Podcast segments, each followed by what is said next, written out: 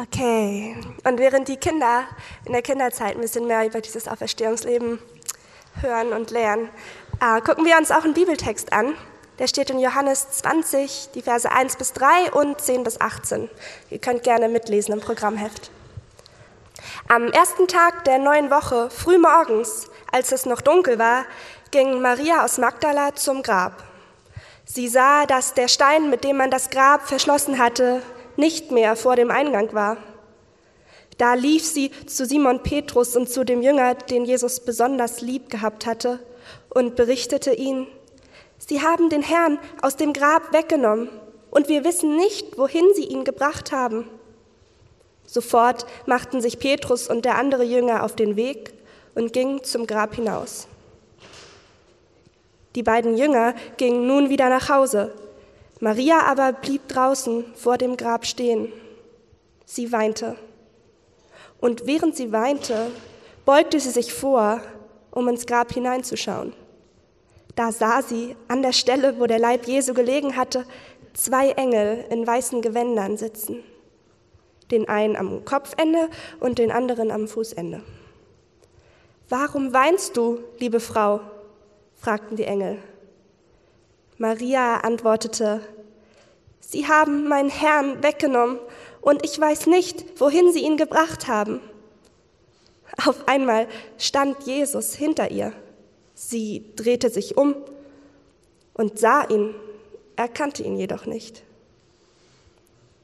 Warum weinst du, liebe Frau? fragte er sie. Wen suchst du?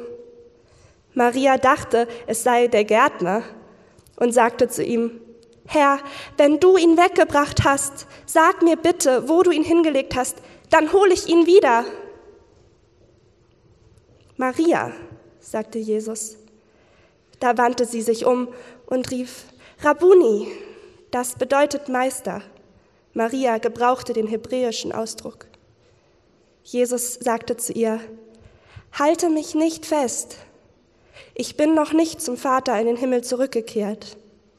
Geh zu meinen Brüdern und sag ihnen, dass ich zu ihm zurückkehre, zu meinem Vater und eurem Vater, zu meinem Gott und eurem Gott. Da ging Maria aus Magdala zu den Jüngern zurück. Ich habe den Herrn gesehen, verkündete sie und erzählte ihnen, was er zu ihr gesagt hatte. Der Herr ist auferstanden. Ihr habt gedacht, dass ich den Ostergruß nur einmal heute mache? Ihr wart aber noch ein bisschen zu leise. Der Herr ist auferstanden. Ein großer Prozentsatz der Leute in dieser Stadt glaubt das nicht. Und einige in diesem Raum glauben das auch nicht. Und man könnte fast sagen, die meisten Freunde von mir, die in Hamburg leben, die, die nichts mit Kirche am Hut haben, die wünschen mir eine frohe Ostern jetzt gerade die Tage. Die sind froh, dass ein paar Tage frei sind und ich kriege diese SMS mit Osterhasen drauf oder sonst irgendwas mit Schnee und Osterhasen und da steht drauf, frohe Ostern. Aber, dass jemand von den Toten auferstanden ist, das müsste man metaphorisch sehen. Wenn man tatsächlich dann äh, sich die Zeit nimmt und mit jemandem ins Gespräch kommt darüber, über den Glauben oder über Auferstehung, dann kommt man sehr schnell dahin, dass äh, das Argument ge ge gebracht wird, dass wir doch aufgeklärte, wissenschaftlich geprägte Menschen sind. Und in unserer Weltsicht ist das eigentlich, eigentlich nicht möglich. Es ist nicht möglich, dass jemand tot war, so richtig, drei Tage lang oder so viele Stunden, ihr könnt ja nachzählen, wie viele Stunden das waren, und dann wieder aufersteht und schon gar nicht so quicklebendig. Das ist nicht denkbar, das ist nicht vorstellbar, das ist nicht in unserem Kopf drin.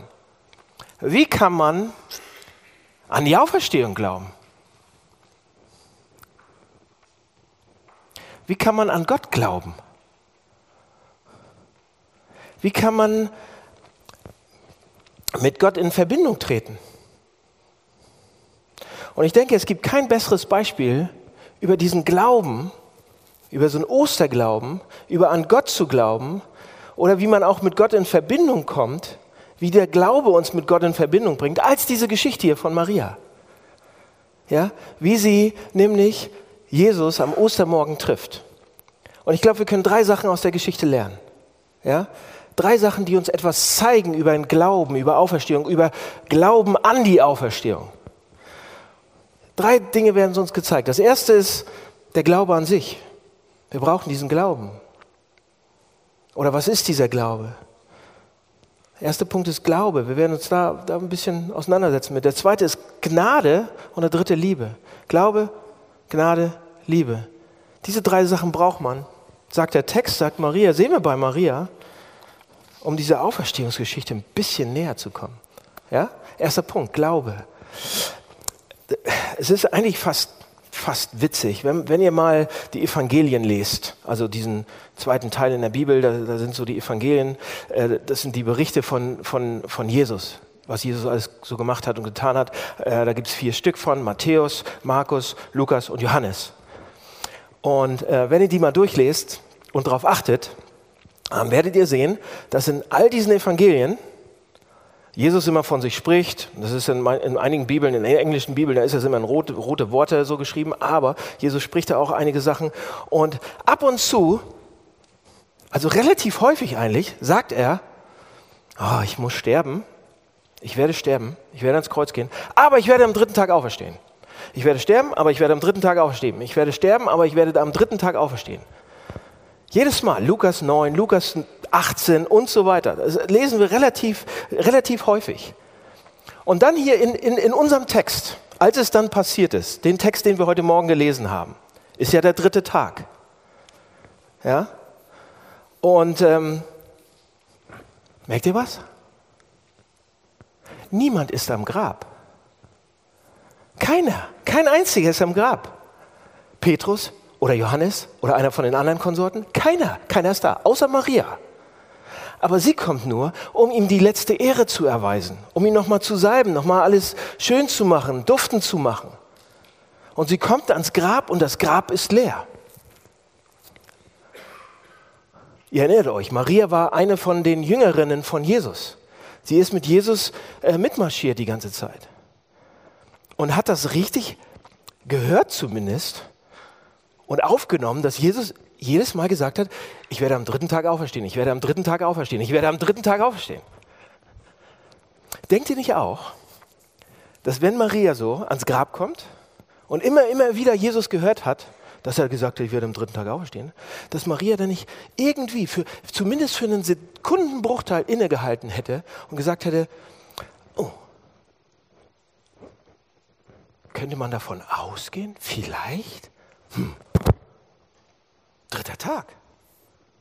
Warte mal, das klingt verrückt, aber nein, macht sie überhaupt nicht, nicht im geringsten, nicht ein, ein bisschen. Sie konnte nicht daran glauben, dass Jesus, was Jesus gesagt hatte, nicht ein Prozent, nicht mal aus Neugier, es kam überhaupt nicht in ihr Kopf. Sie hat nicht mal im Traum daran gedacht, zu sagen oder zu denken, äh, irgendwas. Nee, nein, Wisst ihr, was sie sagt? Sofort. Sie haben den Leichnam gestohlen. Sofort. Nicht ein anderer, anderer Gedanke. Das ist fast lustig für uns aus heutiger, aus heutiger Sicht, wenn wir so diese Texte lesen. Dann haben wir ja eigentlich ein Problem, oftmals so eine antiken ähm, Texte einfach gleich zu verstehen. Wenn wir den lesen aus heutiger Sicht, dann sagen wir, sagen viele, auch von meinen Freunden, ja, Daniel, hör, hör, mal zu, die Geschichte ist 2000 Jahre alt, außerdem wissen wir nicht genau, was davon wahr ist und was nicht ist. Es ist vielleicht auch ein bisschen erdacht und die Leute damals, die das aufgeschrieben haben, na, die haben dran geglaubt. Die wollten das so sehr, die haben halt dran geglaubt, dass das irgendwie jemand auferstehen kann. Das waren halt primitive Leute damals. Die hatten nicht diese wissenschaftlich aufgeklärte Weltsicht, wie wir heute haben. Heute geht es einfach nicht, aber die Leute damals, komm, die waren noch, die hatten keine Wissenschaft. Die hatten noch nicht mal, also die hatten so Bauernmedizin und, und, und so weiter. Also die damals, die haben das, kann ja sein, dass die das geglaubt haben, oder? Ist mir als Argument schon oft entgegengekommen, aber ich sage euch was.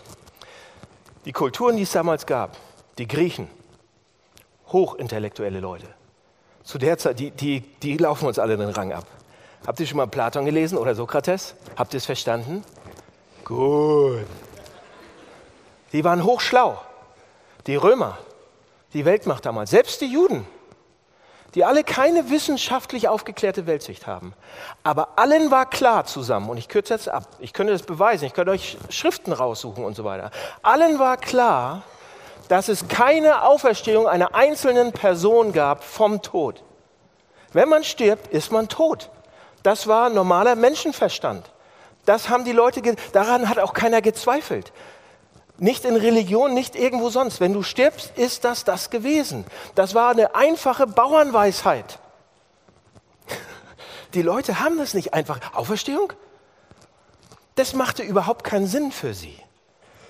Das, das, das war unvorstellbar, das war nicht denkbar. Die Auferstehung von Jesus Christus, dem Sohn Gottes, für die damals genauso undenkbar wie für uns heute. Aus unterschiedlichen Gründen. Und deshalb wenn Jesus immer und immer und immer und immer und immer wieder sagt, dass er am dritten Tag aufersteht, haben die Leute das damals genauso metaphorisch verstanden wie die meisten heute hier in Hamburg. Das war unvorstellbar, undenkbar. Das ist eine Option, die einfach nicht funktioniert, die nicht in meiner Denke. Und, und als Maria dann ans leere Grab kommt, da ist ihr auch nicht eingefallen, daran zu denken, obwohl sie eine enge Vertraute von Jesus war. Wisst ihr, was das bedeutet? Wisst ihr, was das bedeutet? Wenn es irgendjemand hier gibt unter uns, der sagt, ah, ich kann einfach nicht an die Auferstehung glauben von Jesus Christus. Und viele Leute eben, wie gesagt, denken so in Hamburg heute. Die meisten von meinen Freunden, die meisten von meinen Nachbarn, von meinen Bekannten. Und einige sitzen heute hier. Dann lasst mich euch eine hypothetische Frage stellen. Oh, hier ist die Frage, hier ist die Frage. Was müsste passieren? Welche objektiven, überwältigenden Beweise müsste es geben, um eure Weltanschauung zu ändern und eure absolute Sicherheit, euch absolute Sicherheit zu geben, dass Jesus Christus körperlich von den Toten auferstanden ist. Und ihr sagt, oh Mann, wenn du so fragst, das müssten überwältigende Beweise sein.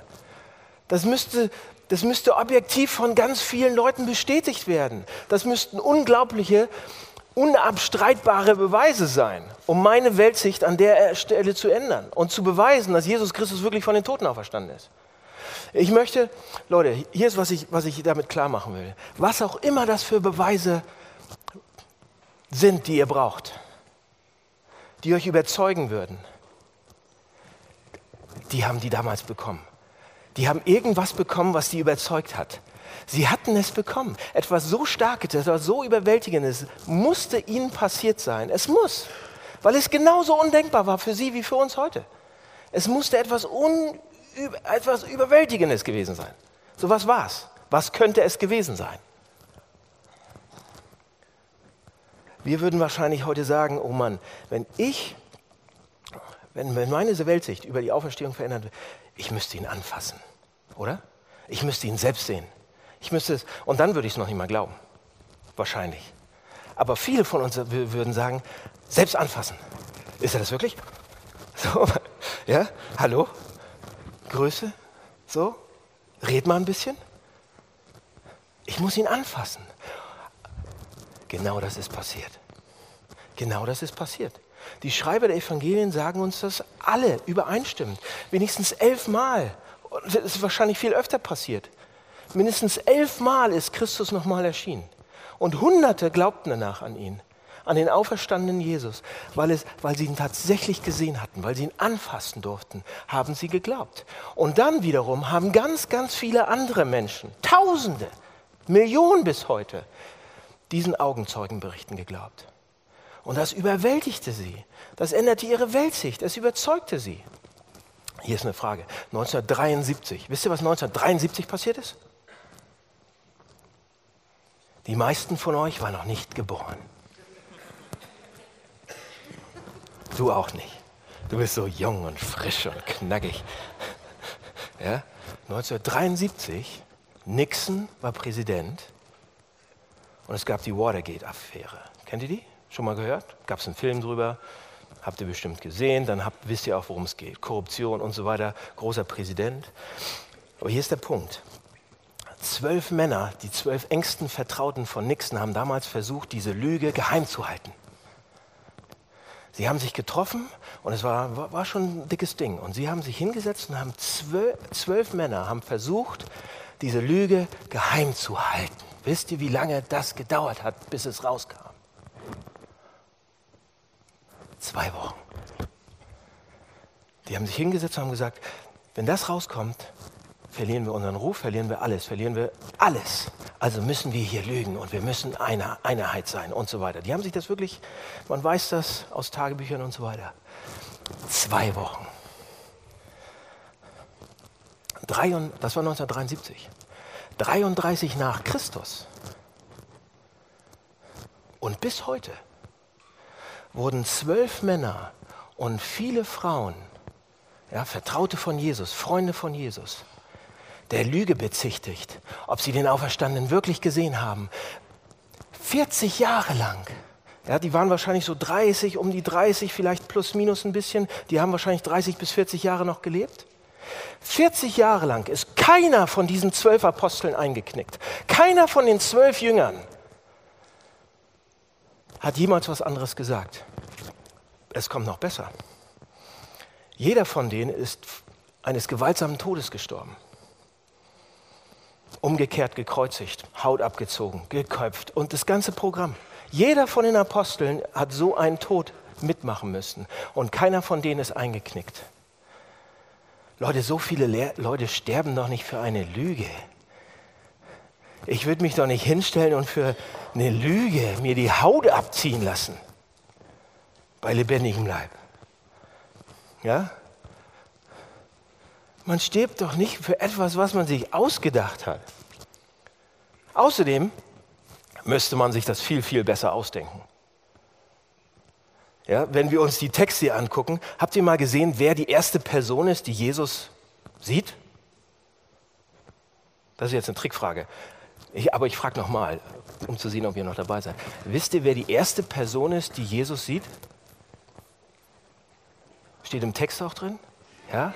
Maria, Maria, richtig.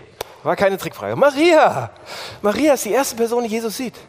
In allen vier Evangelien ist sie die erste Person, die Jesus sieht. Wisst ihr, was daran komisch ist? Wenn man sich damals, das war eine hochpatriarchische Ge Ge Gesellschaft damals, nicht wie heute. Und selbst heute werden Frauen auch unterdrückt, was nicht hinnehmbar ist. Aber damals war es noch viel, viel, viel mehr so. Das, der, das Zeugnis einer Frau vor Gericht oder so hat überhaupt keinen Sinn, macht überhaupt keinen Sinn. Die durften gar nicht aussagen, äh, das war lächerlich. Die hatten nichts zu sagen. Also wenn man sich damals hingesetzt hat, überall Männer, und man schreibt eine Geschichte und denkt die sich aus und sagt, die müssen alle glauben, die müssen alle glauben, die müssen alle glauben. Wen würdet ihr als ersten Zeugen an diesem Grab hinstellen? Wahrscheinlich Petrus oder Johannes, ein von den ganz Großen mit diesen Bärten. Aber doch nie eine Frau. Doch nie eine Frau, Leute. Das, das ist doch verrückt, das doch, wäre doch dumm. Dann würde man seine eigene Glaubwürdigkeit doch dieser Geschichte unterhöhlen. Zumindest damals in der Kultur. Und das ist gar nicht so lange her, dass es bei uns noch genauso war. Verrückt. Und wisst ihr, was Jesus macht? Er stellt da eine Frau hin. Und in allen Augenzeugenberichten ist das eine Frau.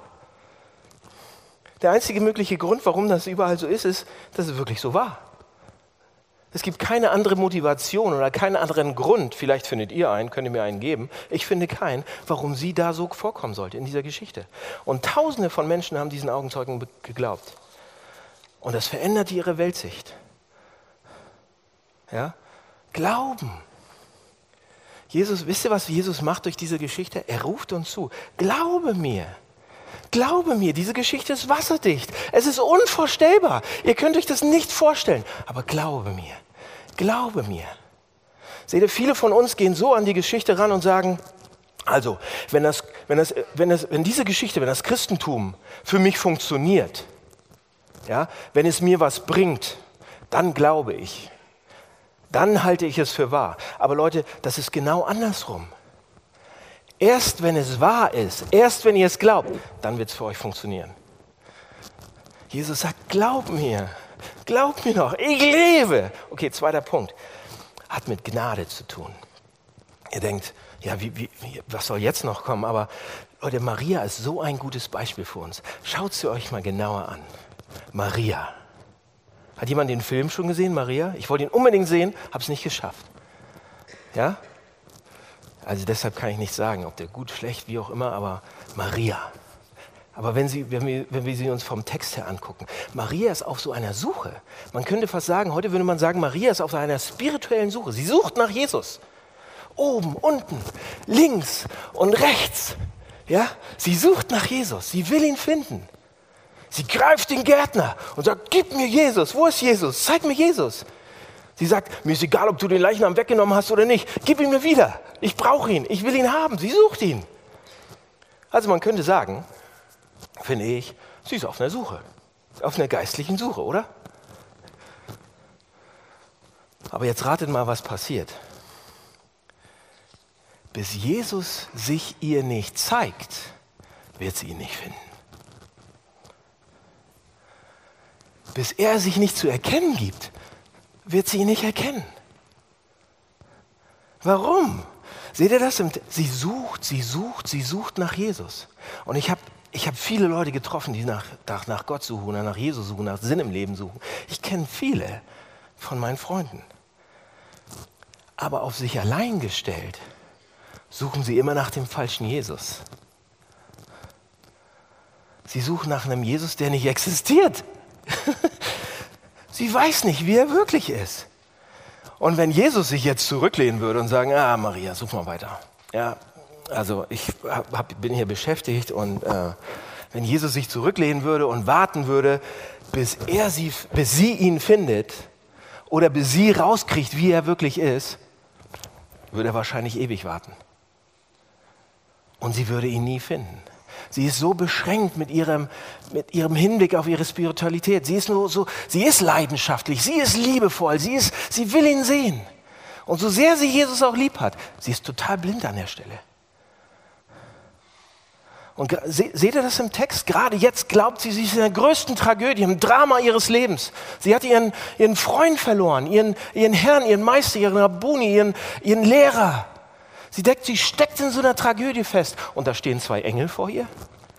Und Jesus selbst ganz dicht hinter ihr. Und sie fühlt sich komplett allein gelassen, komplett entsetzt, komplett abgelehnt von allen. Und als sie dann Jesus trifft, denkt sie, er ist einer von den Bösen.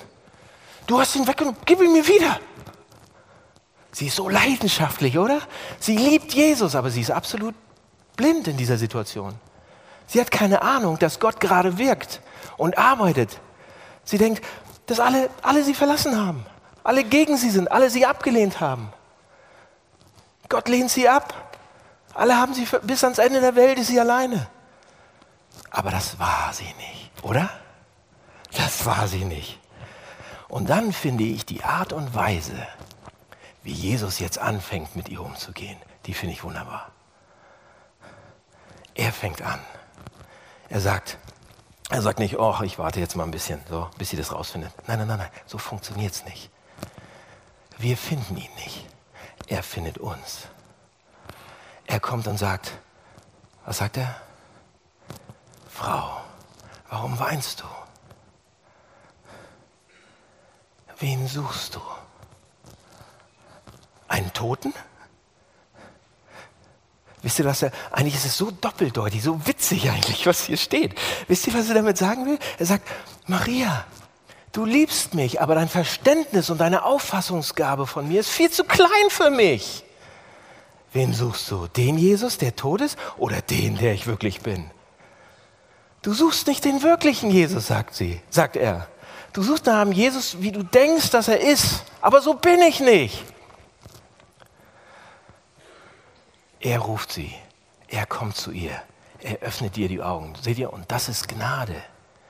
Das ist ein Gesch Man kann nichts dafür tun. Man kann suchen, ja.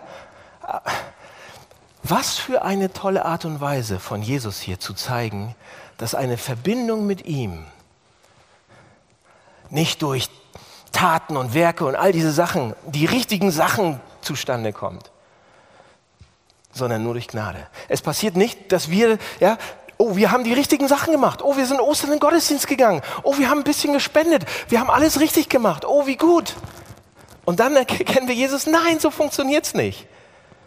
Es passiert nicht durch das, was wir tun, es passiert durch das, was er getan hat. Es passiert nicht durch das, was wir die ganze Zeit irgendwie uns beschäftigt halten, sondern durch das, was am Kreuz passiert ist.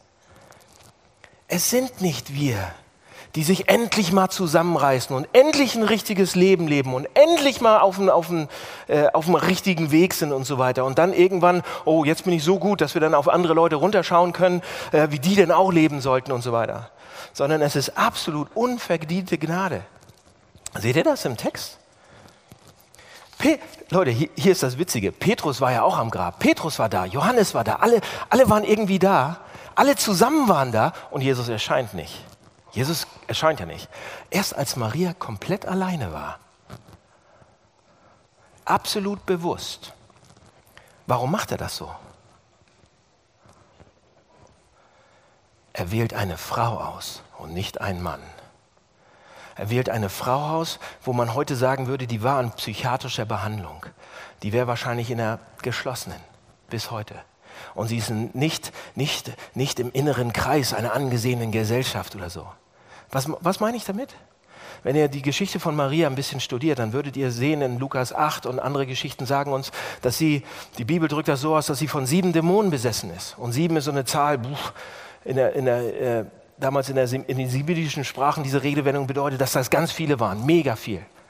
Eine Legion, Tausende. Und die einzige Stelle in der Bibel, wo das nochmal vorkommt, ist in Markus 6, wo es auch so einen Mann gibt, der die gleichen Symptome hatte. Ja? Und der aus der Stadt rausgeschmissen wurde und er wurde nackt. Er, er, hat in Höhlen gelebt und er lebte in Gräbern und er schrie und schnitt sich selbst und all diese Sachen. Und sie versuchten ihn festzubinden und das hat nicht funktioniert, hat sich immer wieder freige, freigerissen. So ging es Maria, die gleichen Worte. Jesus wählte eine Frau aus, Jesus wählte eine Frau, nicht einen Mann, und er wählt jemand aus, der eine psychiatrische Vergangenheit hat, im besten Fall. Ja? von Geistern besessen, von Dämonen besessen. Da gehen wir heute nicht drauf ein, aber irgendwann reden wir nochmal drüber. Sie war keine Säule der Gemeinschaft. Wie viel klarer könnte Jesus damit sagen, es ist Gnade, es ist für jeden. Euer Stammbaum, eure Herkunft, wie viele verdient, was eure Erfolge sind, euer Lebenslauf, eure Geschichte, eure soziale Klasse, ist egal. Das ist nicht wichtig. Die Verbindung zu mir kommt aus Gnade. Und dann sagt er, Geh und erzählst deinen, wem? Geh und erzählst deinen, diesen, sagt er, erzähl das, was du hier erlebt hast, deinen, deinen Kumpels, deinen, deinen Jüngern, diese, diese, diese Verräter, diese, und sag ihnen, in einer Woche, da will ich sie treffen, ihre letzte Chance. Sagt Jesus das? Sagt er auch nicht. Jesus sagt, geh erzähl es meinen Brüdern und Schwestern. Wegen dem, was ich getan habe, sind wir jetzt in der gleichen Familie. Wegen dem, was ich getan habe, ist mein Vater ihr Vater, mein Gott ihr Vater, äh, ihr Gott.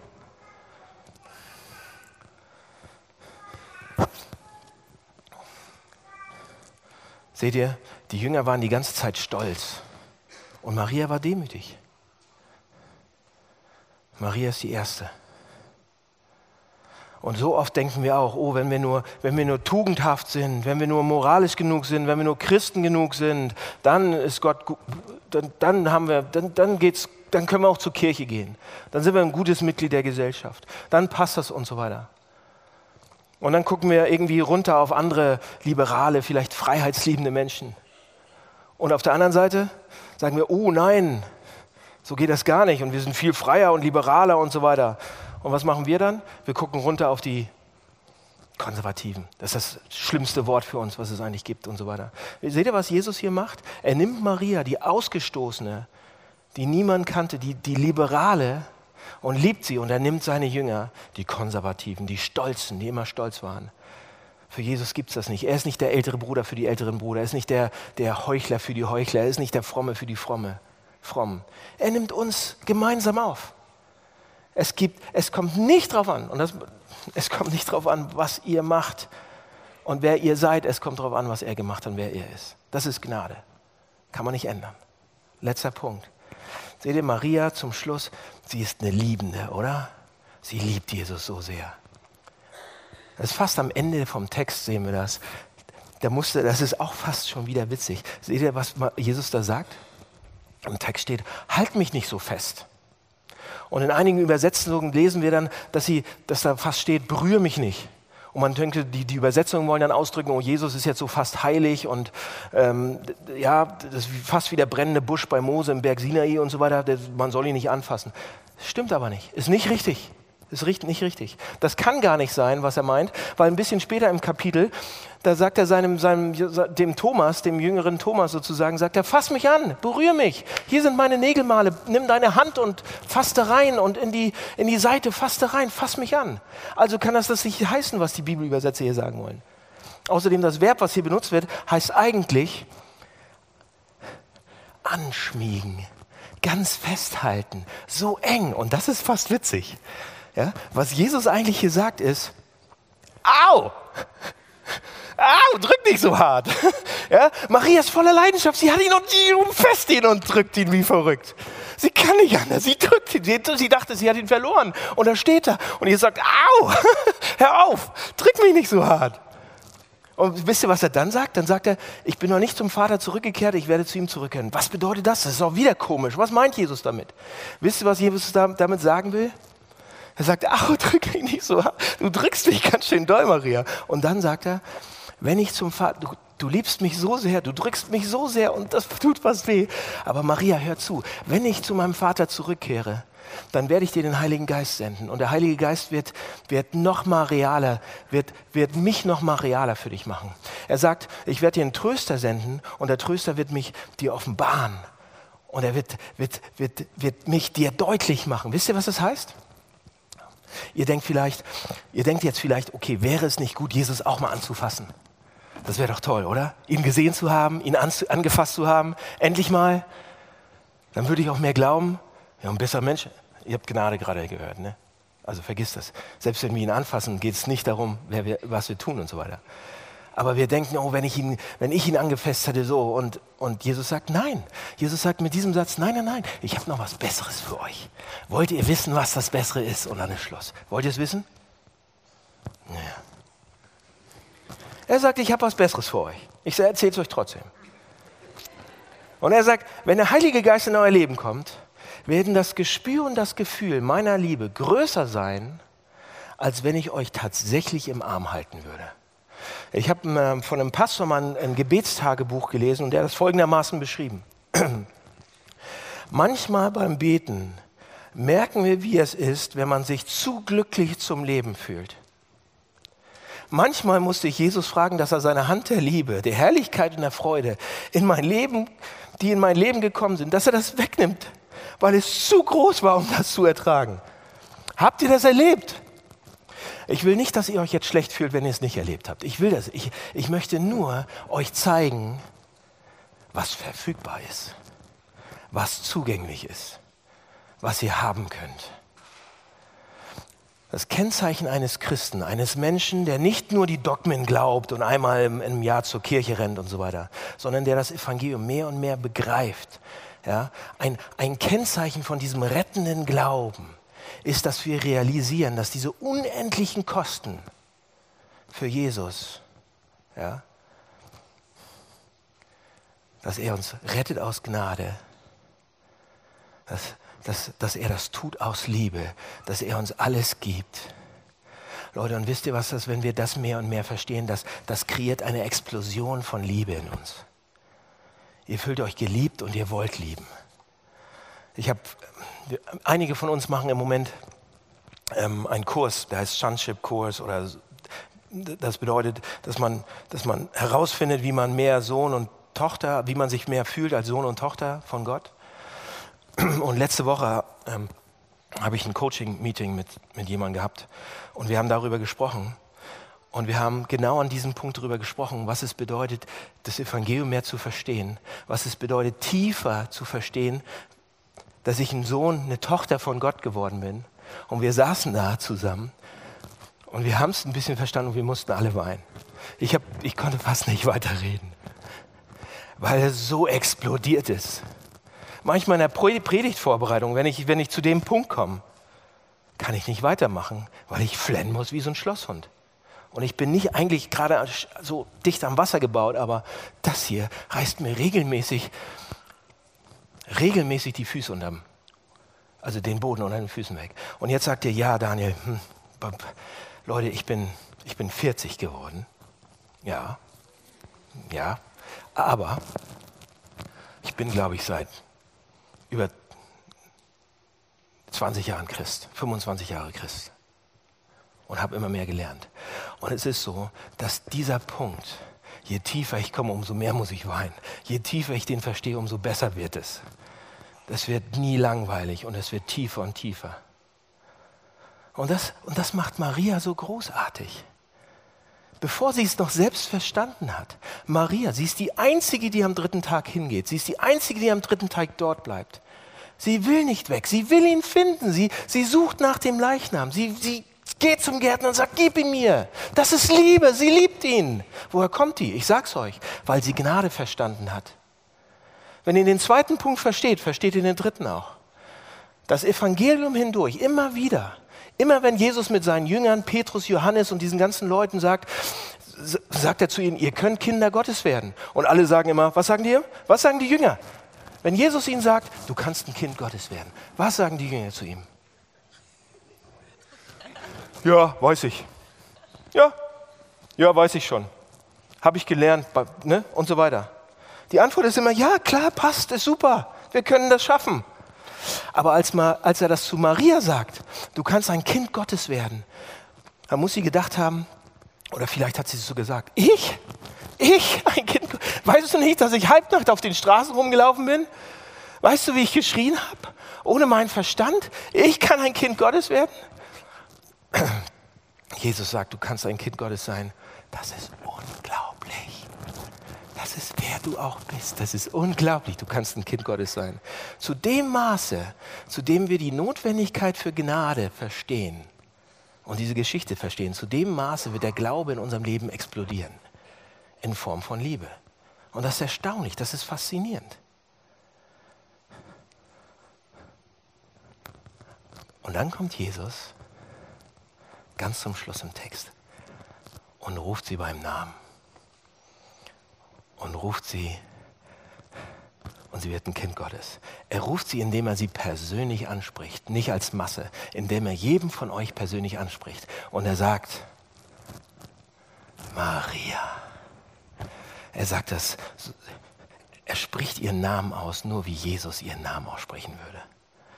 Und ich glaube, das ist seine Art und Weise zu sagen, wenn ihr wissen wollt, wer ihr seid, kennt mich. Ich weiß, wer ihr seid. Ich habe euch gemacht. Ihr seid einzigartig.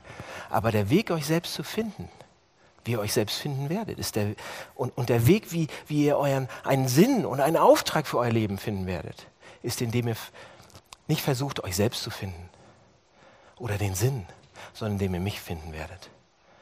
Weil wenn ihr mich finden werdet, findet ihr euch selbst. Maria. Maria. Wenn ihr mich anfasst, umarmt, dann sage ich euch euren Namen, wer ihr wirklich seid. Das steckt mit in der Auferstehung drin. So wie bei Maria. Glaubt ihn. Glaube mir, sagt Jesus. Sucht mich umarmt mich. Jesus ist auferstanden. Glaube mir, suche mich, umarme mich, lass mich beten. Jesus, danke für die Auferstehung. Danke für deine Gnade. Danke, dass es tausend Argumente gibt, vielleicht auch gut, aber die kreieren den Glauben noch nicht. Wir brauchen deine Gnade, wir müssen das spüren, wir müssen dich anfassen. Wir brauchen deinen Heiligen Geist. Und ich bitte dich, Gib uns den. Gib uns deinen Geist heute, dass wir anfangen, freudig dich zu suchen. Und ich bitte dich, dass du uns findest. Jeden von uns, immer wieder, jeden Tag. Und dass je mehr wir das verstehen, umso mehr, dass deine Liebe in uns explodiert. Weil wir deine Kinder sind. Jesus, vielen Dank. Vielen Dank ist großartig. Amen.